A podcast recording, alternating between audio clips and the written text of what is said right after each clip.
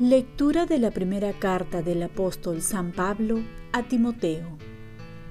Querido hermano, te ruego ante todo que se hagan oraciones, plegarias, súplicas, acciones de gracias por todos los hombres, por los reyes y por todos los constituidos en autoridad, para que podamos llevar una vida tranquila y pacífica.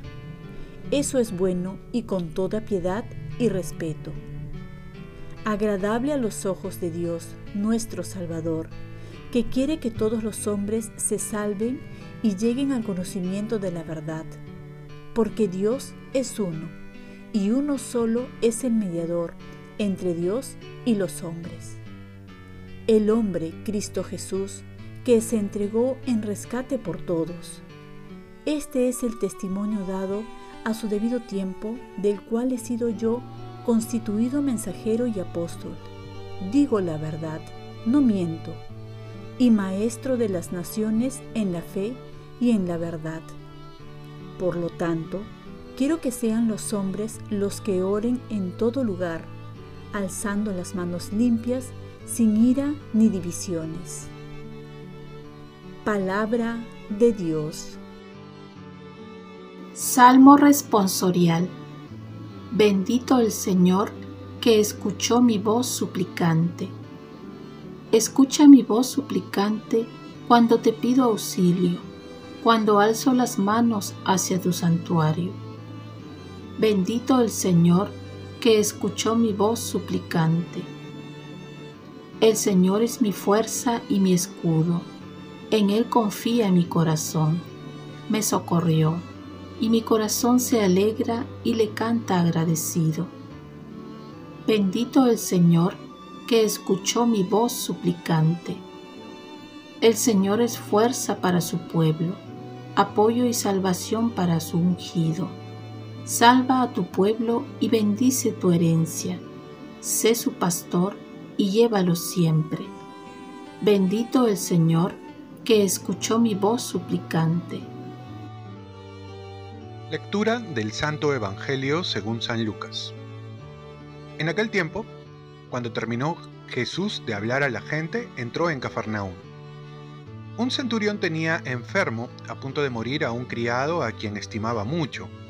Al oír hablar de Jesús, le envió a unos ancianos judíos para rogarle que fuera a curar a su criado. Ellos, presentándose a Jesús, le rogaban encarecidamente, merece que se lo concedas, porque tiene afecto a nuestro pueblo y nos ha construido una sinagoga. Jesús se fue con ellos. No estaba lejos de la casa cuando el centurión le envió unos amigos a decirle, Señor, no te molestes, no soy digno de que entres a mi casa. Por eso no me he atrevido a venir personalmente.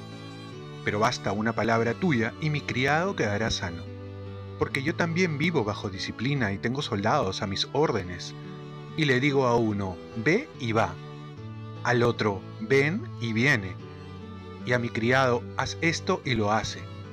Al oír esto, Jesús se admiró de él y volviéndose a la gente que lo seguía, dijo, les digo que ni, ni en Israel he encontrado tanta fe. Y al volver a casa, los enviados encontraron al criado sano. Palabra del Señor. Paz y bien, pasar de ser buen hombre a hombre de Dios. En el Evangelio de hoy podemos ver un proceso de conversión de un centurión romano, que era amigo de los judíos, algo muy inusual, ya que los judíos se sentían oprimidos por los romanos, y estos muchas veces tenían que usar la fuerza para doblegarlos. Pero además este centurión les había construido una sinagoga, quizás simpatizaba ya con la religión judía. Hasta ahí podemos ver este soldado romano era un hombre bueno y hasta se llevaba bien con sus supuestos enemigos.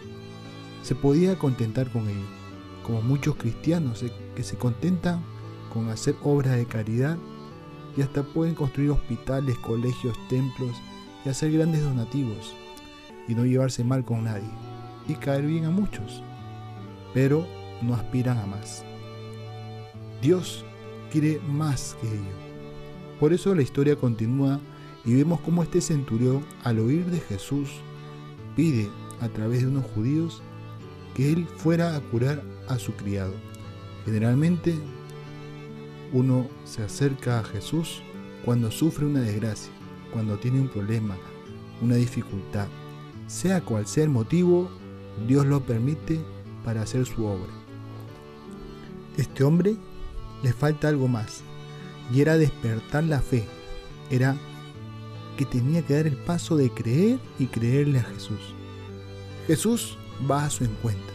Este centurión recibe el don de la fe, que se recibe cuando uno tiene un corazón humilde, necesitado de Dios, que reconoce que no lo puede todo y que tiene que recurrir a Jesús. Y solo le pide a Jesús que diga una palabra y eso bastará para que su criado se sane. Es lo que también decimos nosotros en la Santa Misa. Señor, no soy digno de que entres en mi casa, pero una palabra tuya bastará para sanar. Y aquí Jesús se admira de la fe de este hombre y ocurre el milagro. Este centurión que comenzó con ser un buen hombre, termina siendo un hombre de fe, que ha encontrado a Cristo, que ha tenido la experiencia con Él. Jesús nos invita a pasar de las buenas obras a ser testigo de la obra de Dios en nuestras vidas, aceptándolo como nuestro Señor y Salvador. Hoy también celebramos un gran, hombre de fe, San Juan Crisóstomo, conocido como Boca de Oro, por ser un gran predicador y defensor de los pobres, un pastor ejemplar. Él tiene muchas frases fuertes, escribió mucho también, y aquí les comparto una de ellas. Avergüénzate cuando peques, no cuando te arrepientas. O esta otra, cuando el amor de Dios obtiene la voluntad del alma, produce en ella un insaciable deseo de trabajar por el amado. Oremos, Virgen María, ayúdame a no aspirar solo a ser una buena persona, sino a ser un hombre de fe, una persona de fe, una persona con el corazón del Señor. Ofrezcamos nuestro día. Dios Padre nuestro, yo te ofrezco toda mi jornada en unión con el corazón de tu Hijo Jesucristo, que siga ofreciéndose a ti en la Eucaristía para la salvación del mundo. Que el Espíritu Santo sea mi guía y mi fuerza en este día para ser testigo de tu amor. Con María, la Madre del Señor y de la Iglesia, te pido por las intenciones del Papa. Con San José Obrero, te encomiendo mi trabajo y mis actividades de hoy para que se haga en mí tu voluntad. Y la bendición de Dios Todopoderoso, Padre, Hijo y Espíritu Santo, descienda sobre ti. Cuenta con mis oraciones, que yo cuento con las tuyas, y que tengas un santo día acompañado de San Juan Crisóstomo.